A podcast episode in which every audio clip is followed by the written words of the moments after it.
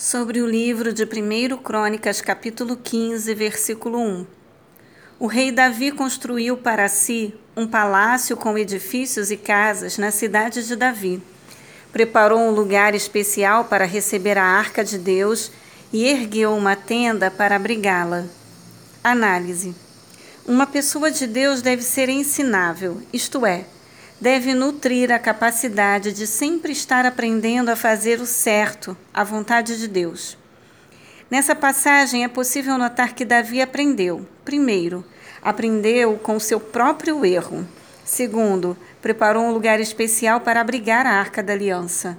Terceiro, reafirmou que só os levitas tinham o direito e o dever de transportar a arca.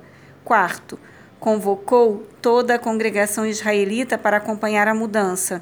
Quinto, Davi não trouxe o tabernáculo original de Moisés para Jerusalém, que continuou em Gibeon, onde mais tarde Deus apareceu a Salomão.